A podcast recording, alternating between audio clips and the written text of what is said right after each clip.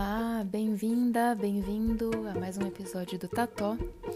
Esse daqui é a continuação, a parte 3 do episódio 4. É a leitura da revista Continente Multicultural, o número 227 de novembro de 2019. A capa é Alimento Ancestral, o artigo é Comida que alimenta a identidade. Então vamos lá para a continuação? Mundo Novo de Buíque. Próxima do acesso ao Vale do Catimbau, em Buíque, outra comunidade de matriz tradicional viveu também acuada. A cerca de 20 quilômetros do centro do município, no meio de 24 famílias, vive Dona Josefa Antunes Bezerra.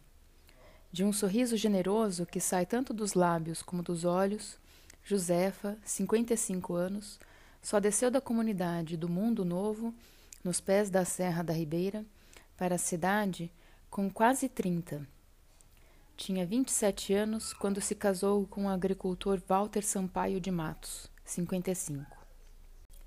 Ir sozinha era perigoso. Abre aspas. Eu só vi uma calça comprida depois de velha. Quando subi num ônibus, achei que aquilo ia voar. Meu coração saía da boca. Fecha aspas. Esconder-se era condição para seguir vivendo. Abre aspas. Meu avô, Antônio Martiniano, dizia para minha mãe não falar que a gente existia. A gente não dizia de onde tinha vindo. Quando os fazendeiros pegavam, era para matar mesmo. E meu pai tinha muito medo que roubassem a gente, ela diz. Ainda hoje, a gente anda com um pouco de medo pelo meio desses matos.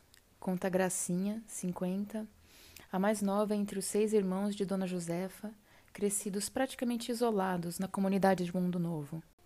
Intitulados como comunidade quilombola há apenas oito meses, os moradores de Mundo Novo são remanescentes da destruição do Quilombo dos Palmares. Origem antes escamoteada. Abre aspas.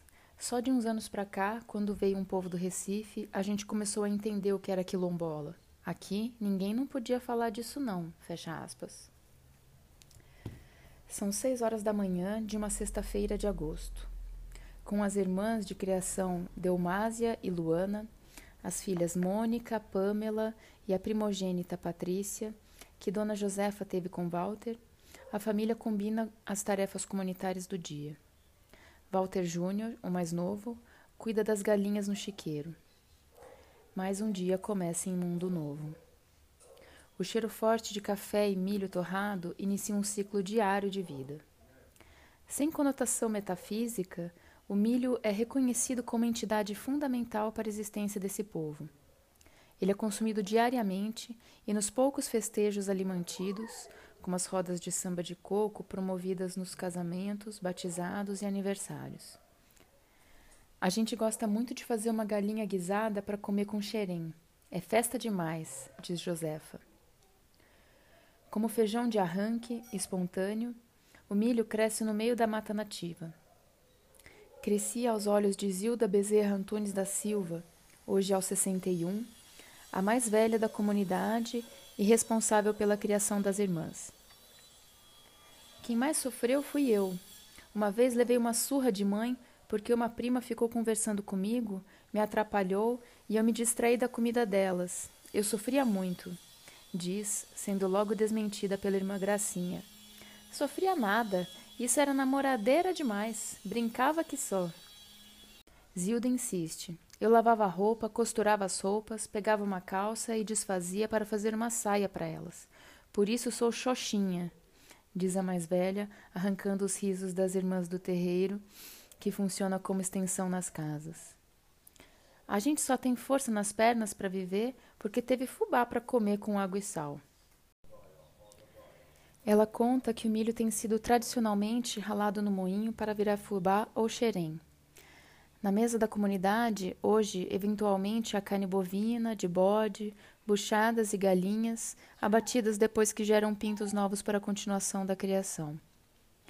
A gente arrumava um pedacinho de toicinho, criando porco, e comia a mandioca brava, fazia maniçoba, rememora. Com a receita, as folhas da mandioca eram lavadas até perder o veneno do ácido cianídrico e cozidas ao ponto de virarem uma pasta com as carnes disponíveis. Não havia roças de macaxeira domesticada.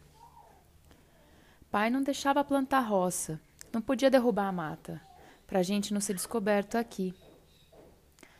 Assim, a natureza ia provendo a alimentação com produtos espontâneos, como o inhame do mato.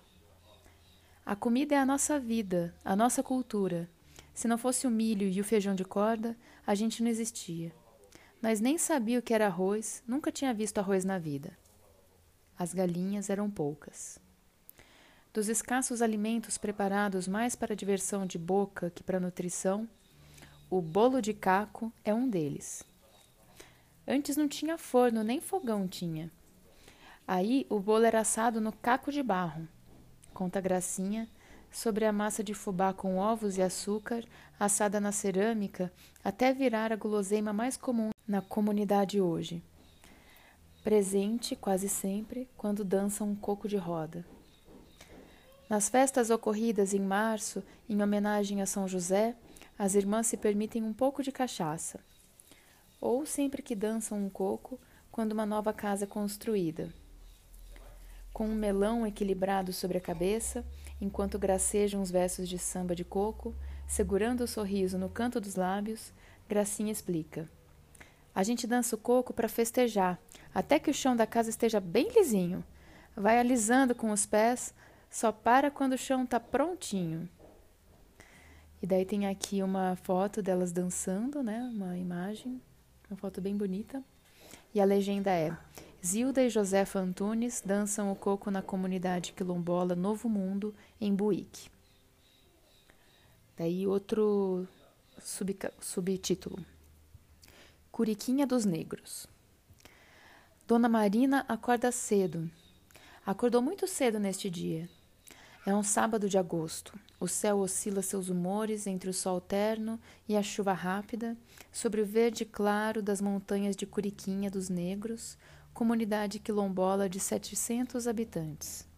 Estabelecida segundo pareceres oficiais de titulação e a própria memória muito viva de seus moradores, após a diáspora da destruição do grande quilombo dos Palmares nos arredores de Garanhuns.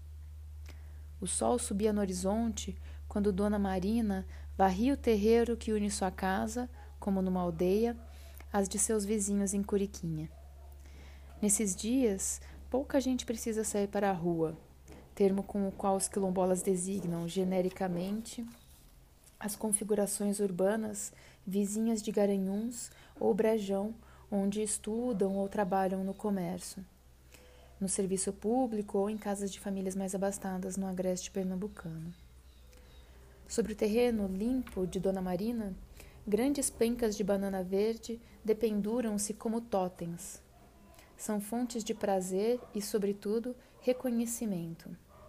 O sábado é o dia em que a comunidade está reunida. Dona Marina Barbosa de Brito vive na comunidade desde que nasceu, há 70 anos. Ela lembra como a banana nunca faltou a quem dela precisou. Quem era escravo acabou ficando por aqui com um pedacinho de terra. A gente plantava mandioca e macaxeira e trabalhava nas fazendas de café, ganhava por lata de café colhido. Mas não tinha essa coisa de comprar comida, não, ela lembra. Nem tinha onde, Além de animais como as galinhas do quintal e de mandioca, convertida em beijus e farinha, a alimentação cotidiana dessa comunidade teve sempre esteio no feijão guandu, arbusto espontâneo que sobe até nas cercas, sendo enriquecida com o potássio da banana, muitas vezes colhida verde. Hoje, rara na alimentação cotidiana, a bananada é o que se pode chamar de prato de resistência em Curiquinha dos Negros. Como a feijoada ou o churrasco, nos contextos gerais do Brasil, ela é preparada nas celebrações da comunidade. Como o feijão guandu não solta amido suficiente para gerar um caldo grosso, costumava ser engrossado com banana amassada. Hoje, a fruta é cozida em rodelas no feijão. Antes era só feijão e banana mesmo, diz ela sobre a receita original com que alimentou oito filhos, vinte e dois netos e quatro bisnetos de uma família onde sempre tem vaga para mais um. Com o tempo, o prato foi ganhando linguiça, verdura, charque. Não é a mesma coisa, mas é mais gostosa, né? Durante muito tempo, os antepassados viviam isolados. Minha avó era cabocla. Quando via gente, saía correndo. Tinha medo de ser capturada, mesmo meu bisavô já não sendo escravo. Comia muito beijo puro com feijão. Aí foram botando banana amassada para aumentar o feijão.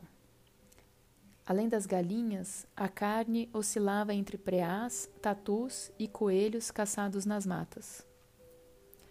No dia do nosso encontro, era a sobrinha Joelma Vicente de Brito, 31 anos, quem comandava o preparo da bananada para Dona Marina e mais de uma dezena de vizinhos. Recém-preparada e com um bebê de dois meses no colo, ao lado dos dois filhos maiores, ela está de volta à comunidade depois de anos vivendo no Cabo de Santo Agostinho. A vida aqui é mais tranquila. Lá, muitas vezes, Escondi a minha origem. Tinha preconceito.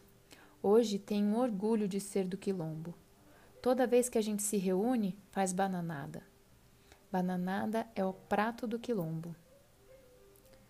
E aqui, só voltando um pouquinho para vocês, vou dizer aqui as fotos da dupla de páginas anterior.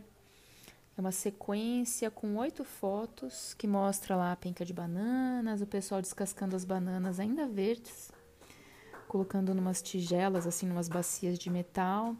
Depois elas picadinhas, num, parece que num líquido assim. As bananas já cortadas em rodelas, eles botando na panela, cozinhando com o feijão guandu, né? E daí a legenda é aqui. Processo da preparação da bananada em Curiquinha dos Negros, cozido feito à base de banana, feijão guandu, verduras, linguiça e charque. Aí tem a foto do, do preparado final aqui, que, meu Deus do céu, dá muita água na boca. Então, continuando o texto. De cócoras no terreiro, Dona Judite, mãe de Joelma, curva o corpo de 70 anos para cortar em rodelas as bananas. Eventualmente, interrompe a tarefa para dar um golinho na cachaça em copo americano. Ah, meu filho, lava uma bacia inteira de roupa de cócoras. No entre e sai da casa para o terreiro, mulheres picam cebolas, tomates, coentro, aferventam charque em pedaços, desfazem linguiças, soltando nacos de carne de porco moída com gordura. Uns poucos homens ajudam. Crianças brincam no terreiro. Ainda que tímidas, duas meninas percebem o grupo conosco reunido. Aproximam-se curiosas. Anara Barbosa, nove anos, neta de Dona Marina, quebra a timidez com versos lembrados à medida que são recitados com os olhos brilhantes. Meu nome é Anara, menina guerreira. Sou quilombola, jogo capoeira. Amo meu cabelo, minha história e minha cor, essência e raiz daquilo que sou.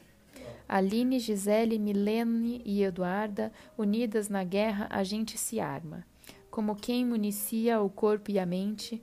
Se vocês são racistas, saiam da frente. Sou a capoeira do passado em minha consciência presente. Um silêncio emocionado segue-se a algumas palmas depois da apresentação da menina. Nem sempre a Nara exibiu o orgulho em versos. Antes, diz, tentava alisar os cabelos para ficar parecida com as meninas da televisão. Hoje, se alguém fala mal do meu cabelo, da minha cor, eu arengo. Tenho orgulho de ser do quilombo, do meu cabelo, da minha cor e das minhas poesias. Os versos recitados por Anara e outras crianças da comunidade são, na verdade, do educador e poeta César Monteiro, um homem de 43 anos que aos 12 ficou órfão. O pai foi assassinado em circunstâncias nunca esclarecidas. Poucos meses depois, um tio achou que teria, por uma lógica torta de herança machista, direitos sexuais sobre a viúva.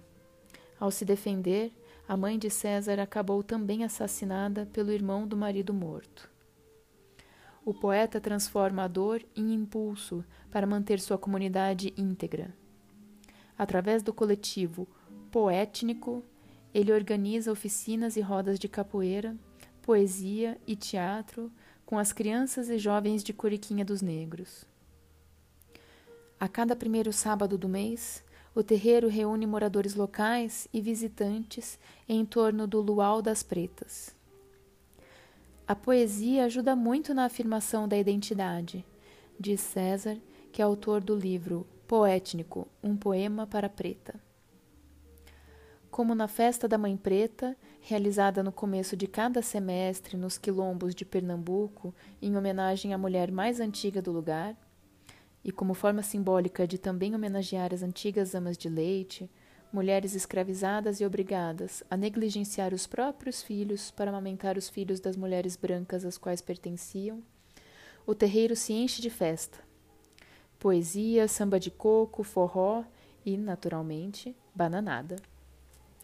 A Nara se faz sempre presente. As falas da menina mais parecem ilustrar as conclusões de um antropólogo americano de estudos clássicos sobre a relação entre a monocultura da cana-de-açúcar e a escravidão, responsável pelo martírio de vários de seus antepassados. Ao explicar como a comida revela a cultura em que cada um está inserido, Sidney Mintz constata que nossos padrões de gosto são apreendidos cedo e muito rapidamente a partir de adultos afetivamente potentes.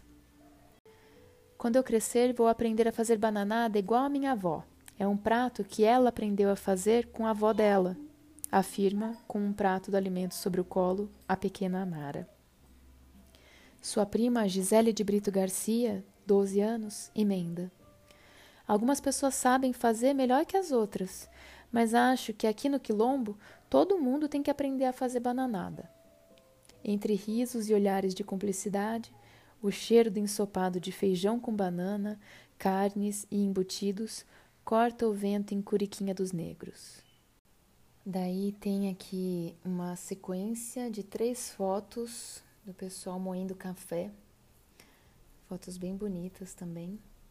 E daí a legenda é, entre aspas, né? Café morto no pau. É moído por Cícero de Brito em antigo pilão de Baraúna. E mais uma quarta foto que tem a legenda Família reunida para refeição em Curiquinha dos Negros. E daí tem aqui sete pessoas na mesa, em torno né, uma, da mesa farta aqui. Então, continuando o texto, café morto no pau. Naquele sábado, um dos poucos homens ajudando na lida da cozinha era Cícero, antigo trabalhador das fazendas que davam a Brejão a fama da melhor produtora de café do Brasil.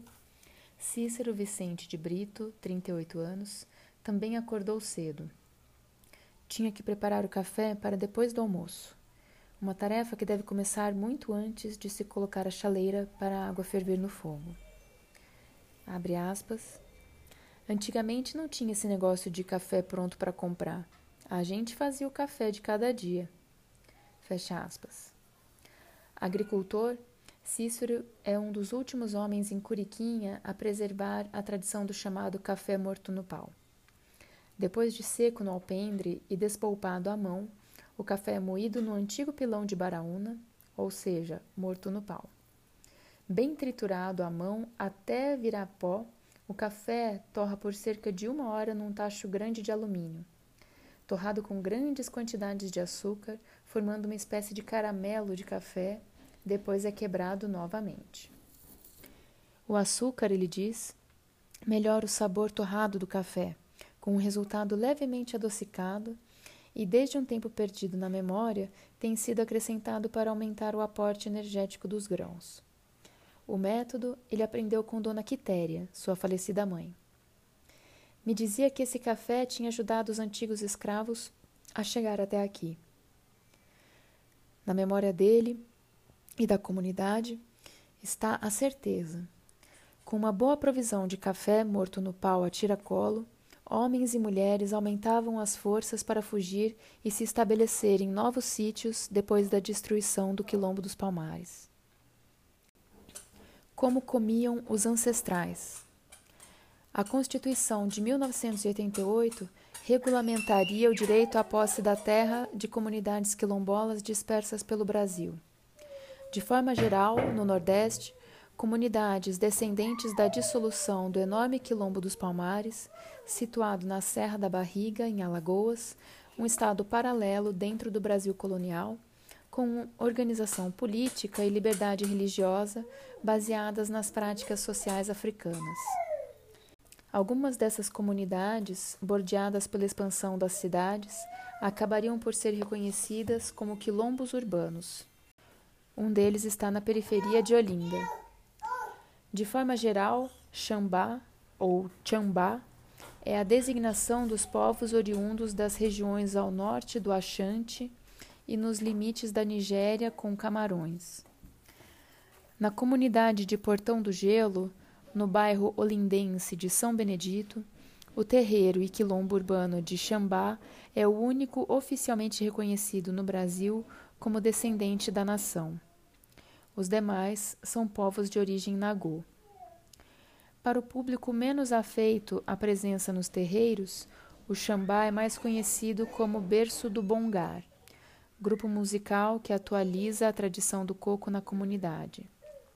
Abre aspas. O Bongar é um reflexo cultural de nossa história. De Mãe Bill, é um reflexo de toda a resistência histórica aqui na Xambá. Fecha aspas. Diz Guitinho de Xambá, vocalista do grupo que tem se apresentado dentro e fora do Brasil. Quando estão em casa, os músicos do bongar procuram se alimentar ritualisticamente como se alimentavam os ancestrais. A história registrada na comunidade é recente. No início dos anos 1920, o babalorixá Arthur Rosendo Pereira foge da repressão às casas de culto em Maceió e passa a morar no bairro de Água Fria, no Recife.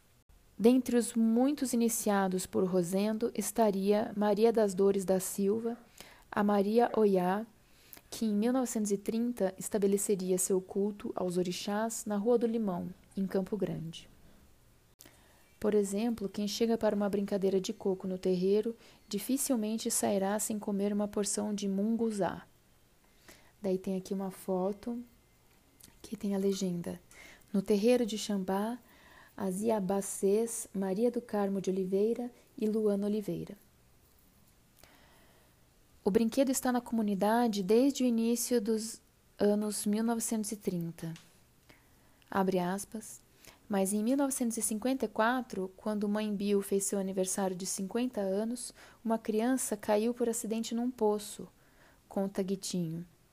Ela fez uma promessa aos mestres para que, se nada de mal acontecesse à comunidade, todo dia 29 de junho, ela faria um coco em homenagem aos mestres. Em 38, auge da intolerância religiosa da era Vargas, o terreiro havia sido fechado pela polícia. O incidente trouxe a memória da repressão. Nos anos 1950, a comunidade estava dispersa. Aspas. As pessoas vinham caminhando e o munguzá era ofertado para que aguentassem o trabalho que seguisse pela, pela madrugada. Fecha aspas, continua ele. A todas as pessoas que chegam aqui para visitar as festas, a gente sente a obrigação de oferecer um munguzá. Não é apenas um caldo com milho, mas uma oferta de acolhimento. Sair daqui sem comer nosso munguzá é quase uma ofensa. Como nos terreiros de origem Xangô, no Xambá, a comida é o elo entre os humanos e os orixás. De origem africana, o óleo de dendê conduz a energia espiritual chamada de axé. Estivemos num terreiro num sábado. De saias largas, rodadas e coloridas, panos sobre a cabeça, uma dezena de mulheres estão reunidas na ampla cozinha com a luz natural do terreiro de Xambá. Com a morte de Oiá em 1939, os tambores são calados, até que uma filha de Ogum e Oiá, mãe Bill, o pai Ivo de Xambá, como Babalorixá, e pela tia dele, Dona Tila Paraíso do Nascimento, a mãe Tila. Consagrado a Ogum, Ivo foi iniciado aos 10 anos de idade. Hoje, aos 65, permanece firme na manutenção dos costumes de Xambá não permite, por exemplo, o consumo de álcool nas festas rituais. Álcool não é permitido, explica Paivo, porque com ele se perde consciência. Eu tenho uma cópia de um estatuto de 1930 que já proibia a ingestão da bebida no salão. Essa prática existia em vários lugares e foi se perdendo.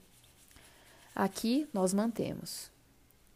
Além da interdição ao álcool, Xambá procura comer como se comia na década de 1930. Reabre o terreiro na estrada do Cumbe, em Santa Clara, Recife.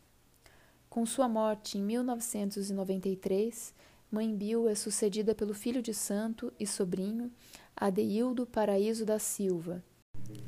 A contadora aposentada Maria do Carmo de Oliveira, 66 anos, conhecida como Cacau de Xambá, é uma das iabacês cozinheiras responsáveis pelo preparo dos alimentos que serão ofertados aos orixás. Compenetradas, as mulheres cortam centenas de quiabos em pedaços miúdos. Uma galinha inteira cozinha em água, azeite de dendê e pitadas de sal. Pequenos acarajés, a massa de feijão macassar moído cru com pimenta, fritam em tachos com óleo de dendê com uma pedra de carvão. O carvão impede que o acarajé fique muito escuro, diz Cacau. No fogo, com sal e dendê, o quiabo vai virando pasta. Caruru. Para orixalá, o arroz branco é finalizado com leite de coco. As comidas de dendê podem ser oferecidas a todos os orixás, menos orixalá que não come dendê, explica. Não há temperos além desses. Diferentemente de terreiros de tradições distintas, nos quais as comidas podem ser retemperadas para o consumo das pessoas depois de ofertadas aos orixás, aqui não há distinção. Comemos exatamente o que é oferecido aos orixás, diz Cacau. E a comida leva apenas água e azeite de dendê. E não tem como não ficar boa, porque é o dendê que tem o axé. De pés descalços, todos comem para reforçar a ligação com a terra. Come-se com as mãos ou com aparas improvisadas, como os ossos maiores da galinha. Alimentamos uma tradição, Desde que Maria Oiá e Arthur Rosendo fizeram o primeiro prato de tradição, isso é mantido até hoje, afirma Cacau. Pancararus. O fogo parecia se recusar a queimar. Na aldeia Brejo dos Padres, a maior e mais central entre os indígenas pancararus do sertão de Pernambuco, um grupo de mulheres falantes, amigas, de sorrisos cúmplices, preparava um café da manhã especial era o batizado do filho de uma delas. Muitos ingredientes ocupavam a mesa grande no terreiro da casa. Fubá de milho, tubérculos como batata doce, inhame e macaxeira, café, bolos, pães, ovos e, de maneira muito esperada, um enorme carneiro recém-abatido. Antes que os convidados chegassem, outros, outras moradoras ajudavam no preparo do banquete matinal. O ritual de batismo atravessaria as horas seguintes do dia, talvez até as primeiras da noite. Com os miúdos separados para encher uma buchada feita com as paredes do estômago do animal, depois de cuidadosamente guisado, o carneiro legaria um caldo denso e perfumado, engrossado com farinha de mandioca fina e mexido de forma delicada e circular até virar um pirão mas o fogo não fazia o caldo ferver. Pioneiro nas análises sobre as contribuições da alimentação na constituição das identidades brasileiras, o sociólogo pernambucano Gilberto Freire escreveu ufanisticamente, ainda no final dos anos 1930, que o pirão deveria ser reconhecido como glória do Brasil. Preocupada com a transferência de poder do Nordeste açucareiro na decadência dos engenhos de fogo morto, para o Sudeste, em franca industrialização, Freire liderava um grupo de intelectuais e artistas da região empenhados em construir um ideário capaz de evidenciar a superioridade simbólica e tradicional do Nordeste através de elementos de sua cultura. Símbolo do equilíbrio entre o ingrediente nativo, a mandioca em forma de farinha, e o do europeu colonizador, o guisado de tradição portuguesa, o pirão seria uma espécie de bastião culinário. Nenhum escritor ou pintor compôs ainda uma obra à sua altura, diria ele, num dos artigos de jornais que desembocariam no histórico Manifesto Regionalista. Para os pancararus, alheios aos jogos de poder entre as unidades da federação e atentos à harmonia da comunidade, o pirão é sagrado. Cada vez que um bebê do sexo masculino vem ao mundo, em geral, um sábado é reservado ao batismo, que na tradição desse povo recebe o nome de Festa do Menino do Rancho. No rancho, a criança recebe a confirmação de seus padrinhos, vivos e moradores da aldeia, e, sobretudo, espirituais, os seres encantados responsáveis por orientar a vida em comunidade intermediar a comunicação com Deus Tupã e zelar pela cabeça de cada afilhado. De forma geral, os encantados pancararus são chamados de praiás. Para preparar a comida na festa do menino do rancho, a mulher precisa estar limpa, explica Maria Rosário Oliveira Santos, de cerca de 50 anos, destacada na comunidade como assistente pedagógica na escola indígena local e referência dos saberes tradicionais. Quando chegamos nesse dia de festa, a carne já estava temperada. Ligamos o fogo, era uma labareda grande, e o fogo não fervia. Tinha alguma coisa errada, lembra Rosário. Rosário conta que, então, pegou as raspas da casca da jurema sagrada e acendeu seu cachimbo. Oferecia fumaça aos encantados, Temperei de novo o carneiro e a água começou a ferver. Quem temperou não podia ter temperado a comida. Ela saberia. Uma das mulheres encarregadas de preparar a refeição ritual, desrespeitando os preceitos religiosos, não guardara o jejum sexual para temperar o carneiro. Com a fumaça aceita pelos encantados no cachimbo de rosário, a carne guisou. Depois de pronto, servimos o carneiro, a buchada e o pirão para mais de duzentas pessoas, afirma Bárbara Oliveira Pancararu, irmã de Rosário e presidente da Associação de Mulheres Guerreiras Pancararus, uma força ativa na manutenção da unidade da comunidade. Naquele, como em outros dias de festa para os meninos do rancho, não apenas os homens e mulheres comem, pois a carne e o pirão são também entregues como oferendas aos encantados. O café da manhã deve ser feito sempre na casa do menino que vai ser batizado. Se a cozinheira não estiver limpa, algo errado acontece. A madrinha adoece, o menino adoece, a comida não cozinha. Prossegue. Quando os praiás vêm fazer a festa, não pode ter missa na igreja. Não pode nada, porque a festa é nossa. Pontua Bárbara lembrando que o nome da aldeia, Brejo dos Padres, não é gratuito. Como muitos grupos indígenas do Nordeste do Brasil, a fixação, quase nunca pacífica, dos pancararus nesse brejo úmido, fértil e verdejante entre as serras dos municípios de Petrolândia, Itaparica e Tacaratu, às bordas do Rio São Francisco, ocorreu em meio a missões catequizadoras e aldeamentos forçados mãe de Bárbara, Rosário e de mais seis filhos, Maria Socorro Ramos conviveu com uma das últimas e mais consistentes missões católicas. Os padres ocuparam as aldeias em 1940, até Padre Cícero veio fazer catequização aqui, conta Bárbara. Muitas vezes os padres eram responsáveis pela intermediação dos conflitos. Padre Henrique ajudou muito. Os fazendeiros eram violentos. Para ir a Tacaratu, a gente só podia passar calados por essas terras. Era tudo porteira fechada. Os poucos alimentos produzidos eram vendidos na Feira Livre de Paulo Afonso, na Bahia, depois na atual barragem da hidrelétrica de Sobradinho. A gente atravessava o rio e na feira chamavam a gente de índios sujos, relata. Além de sua presença física, materializada pela igreja fincada no centro da aldeia, o catolicismo deixou outras marcas na comunidade. Aqui, como eu e minha irmã Maria do Rosário, Quase todo mundo tem nome de santo, comenta Bárbara.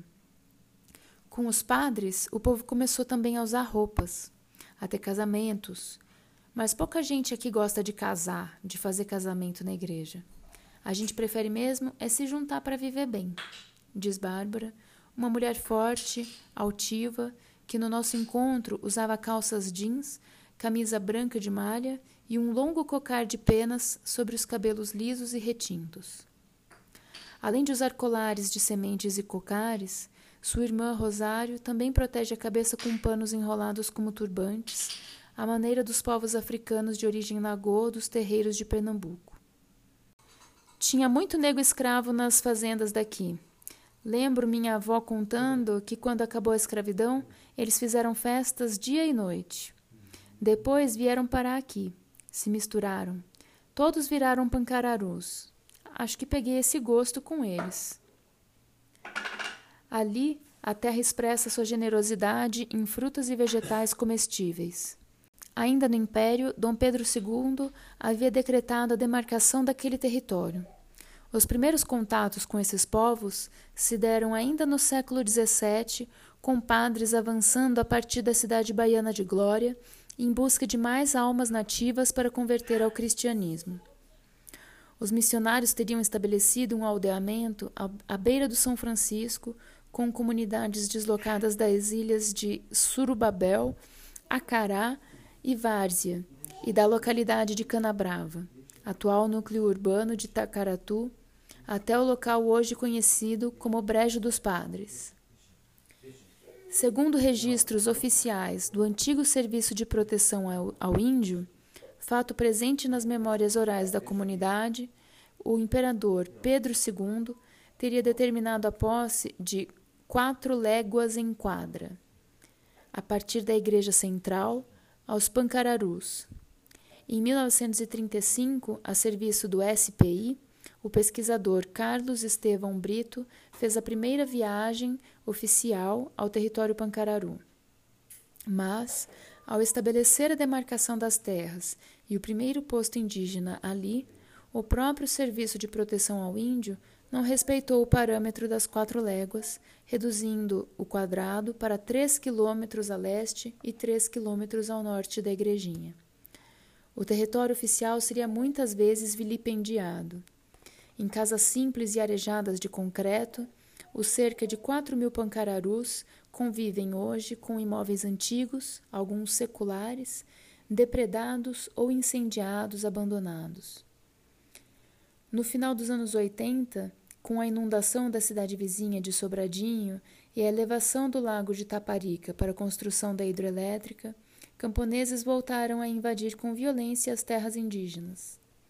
Sem o reassentamento devido por meio da Companhia Hidroelétrica do São Francisco, mais de 3 mil poceiros se instalaram nas aldeias, segundo relatórios de plataformas como a Povos Indígenas do Brasil, da organização não governamental Instituto Socioambiental.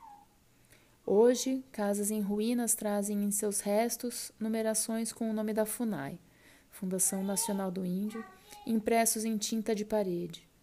Aos poucos, as casas estão sendo recuperadas para devolução aos indígenas. Em 2018, a Polícia Federal precisou intervir para expulsar os últimos poceiros. Mesmo indenizados, vários poceiros preferiram destruir e queimar as casas a ter que entregar para os índios, comenta Bárbara, enquanto recolhe por conta própria, através de doações com conhecidos de fora da aldeia, recursos para recuperar as instalações de uma casa antiga onde funciona desde então uma das duas escolas indígenas para as crianças instaladas na comunidade. A outra está no centro da aldeia. Enquanto isso, a vida segue em Brejo dos Padres, reforçada por suas dimensões ritualísticas. Antes de cada menino ter seu guia espiritual consagrado, num rancho de palha em que o pequeno será ungido, duas mulheres são eleitas como madrinhas da criança. Uma delas é a noiva, entre aspas, do menino, uma garota de 12 ou 13 anos. Tem que ser virgem até de boca, diz Rosário. Antes, eles se casariam. Pode até acontecer, mas hoje, no tempo moderno, isso já não é obrigatório. Na tradição da aldeia, as meninas não recebem o mesmo tratamento. São apenas os meninos recém-nascidos que podem ir para o rancho. É assim desde sempre, diz Bárbara. No rancho de palha, o menino é escolhido e protegido por um praiá. Se o menino é prometido para o encantado, ele vai para o rancho para ser escondido, para outros praiás não aparecerem e quererem ele. Cada menino tem seu praiá. Ao longo de uma tarde inteira, os padrinhos do menino vão lutar, simbólica ou religiosamente, com alguns desses praiás para que, para que a criança possa permanecer no mundo terreno. Ao final, seu encantado receberá o pirão feito do dia. O pirão e o carneiro são sagrados. Não posso falar, só quem é pancararu pode saber, mas faz parte das oferendas, junto com o carneiro, que tem que ser capado. E é comido com vinho de jurubeba. Revela Rosário. Muito conscienciosamente, uns goles de cachaça podem embalar a festa. Mas a comida sagrada é o carneiro e o pirão, e nós come de mão e no prato de barro comenta. O ritual do menino no rancho é uma manifestação em que todos os pancararus são chamados a participar. Observa o antropólogo pernambucano Renato Atias, professor da Universidade Federal de Pernambuco e um dos autores de maior produção intelectual sobre os povos indígenas do Nordeste do Brasil.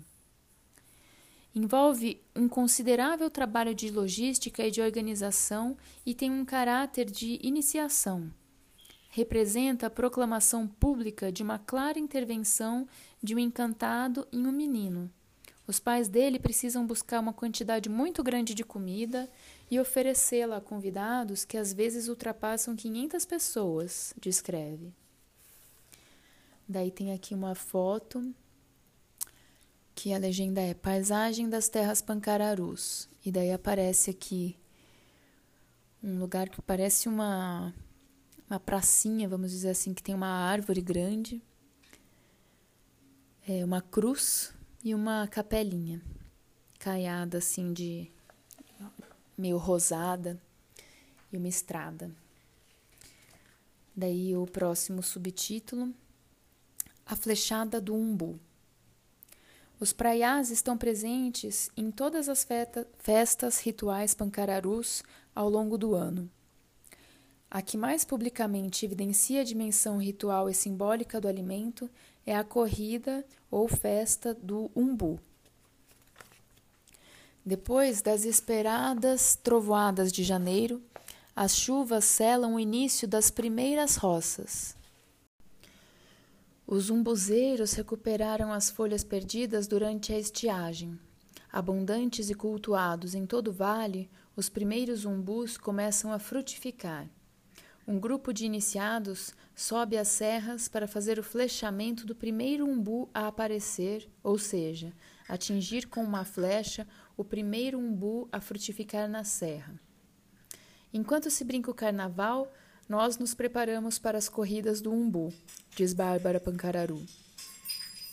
Nos quatro finais de semana seguintes ao carnaval, os pancararus se juntam nos terreiros sagrados da aldeia durante os torés, queimam as peles com urtigas conhecidas como cansanção. Nos cortejos coreográficos, fazem movimentos alusivos a humanos e animais num transe festivo. Os praiás são homens que incorporam os espíritos, são como santos para a gente. Intercedem com Deus Tupã por nós, pontua Bárbara. Em movimentos incessantes, os praiás giram em torno do próprio corpo. Inteiramente cobertos com mantos feitos de palha da palmeira caroá, os corpos, escondidos da cabeça aos pés, lembram o orixá Omolu, presente nos terreiros de candomblé do Brasil e da África. Na marcação percussiva, dançam no sentido de rotação da Terra, confirmam novos ciclos de vida. No ritual, mulheres são escolhidas para dançar com um praiá. A mulher tem que estar limpa, não pode estar menstruada e estar em abstinência sexual por pelo menos um mês, explica Bárbara. Chama-se a dança dos animais porque dançamos como o boi, o sapo, a formiga, o urubu. A participação das mulheres, contudo, é sempre auxiliar. Mulher não pode ser praia. Como é que vai estar no toré, trocar de roupa na cabana, ficar sem roupa? Os homens entram e tiram a roupa para descansar e fumar. Como é que a mulher poderia? Provenientes do semiárido brasileiro, os frutos redondos, firmes e ligeiramente aquosos dos umbuzeiros são essenciais. O umbu faz a ligação direta com os encantados, ela lembra. A comunhão acontece com a ingestão da umbuzada, às vezes também chamada por corruptela de imbusada. Uma receita bastante simples. Basta pegar o umbu verde, inchado, tirar os caroços e cozinhar a polpa no leite, ela diz. Antes, acrescentava rapadura e comia com farinha de murici, acrescenta. Hoje é só leite e às vezes açúcar. Na festa, galinhas e carneiros completam o banquete. O cardápio já não conta com rãs do mato, cozidas com temperos elementares nas panelas de barro, ou tejus assados na brasa, o que remete a quando os pancararus eram pejorativamente apontados como comedores de lagarto. Nossa alimentação vem da Mãe Terra, por isso tudo é sagrado.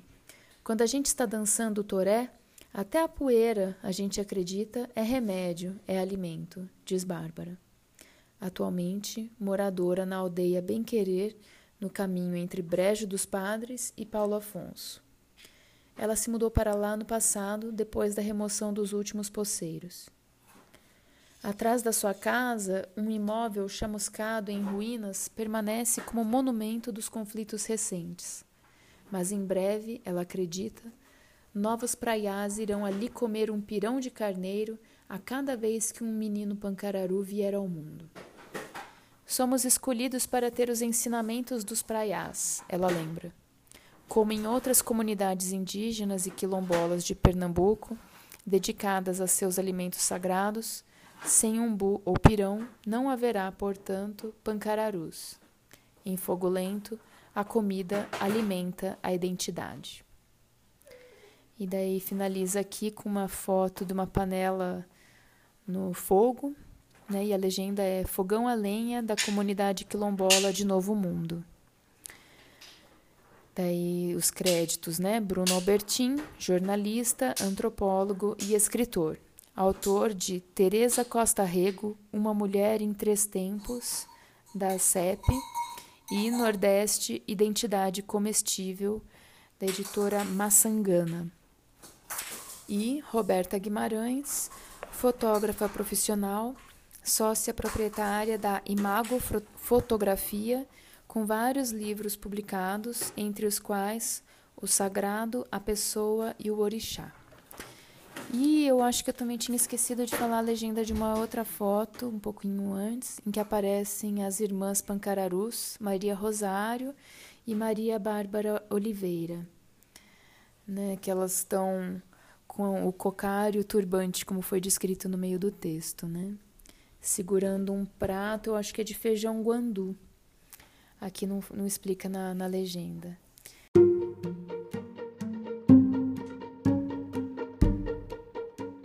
Mas então é isso. Finalizamos aqui nessa terceira parte esse artigo que fala sobre a identidade através da alimentação. Um artigo bem grande. Deixa eu ver aqui, tem uma, duas, três, quatro, cinco, seis, sete, oito, nove, dez duplas, onze duplas, vinte e duas páginas. Então é um artigo bem grande da revista Continente Multicultural. Essa revista eu assinei no ano de 2019 até agora o comecinho de 2020. Daí eu vou fazer uma rotatividade, porque não dá para assinar muitas revistas, mas é uma revista que eu acho, eu indico, recomendo, porque tem matérias bem interessantes de várias assim, de várias vertentes, política, social, ambiental e cultural. Tá bom?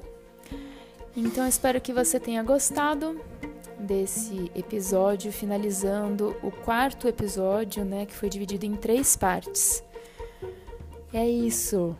Vejo você, ou melhor, você me escuta no próximo episódio do Tató. A gente tá nas redes sociais, no Instagram como Tató Podcast. Se quiser comentar alguma coisa lá, tá bom? Mandar alguma mensagem, alguma sugestão. Um abraço e até!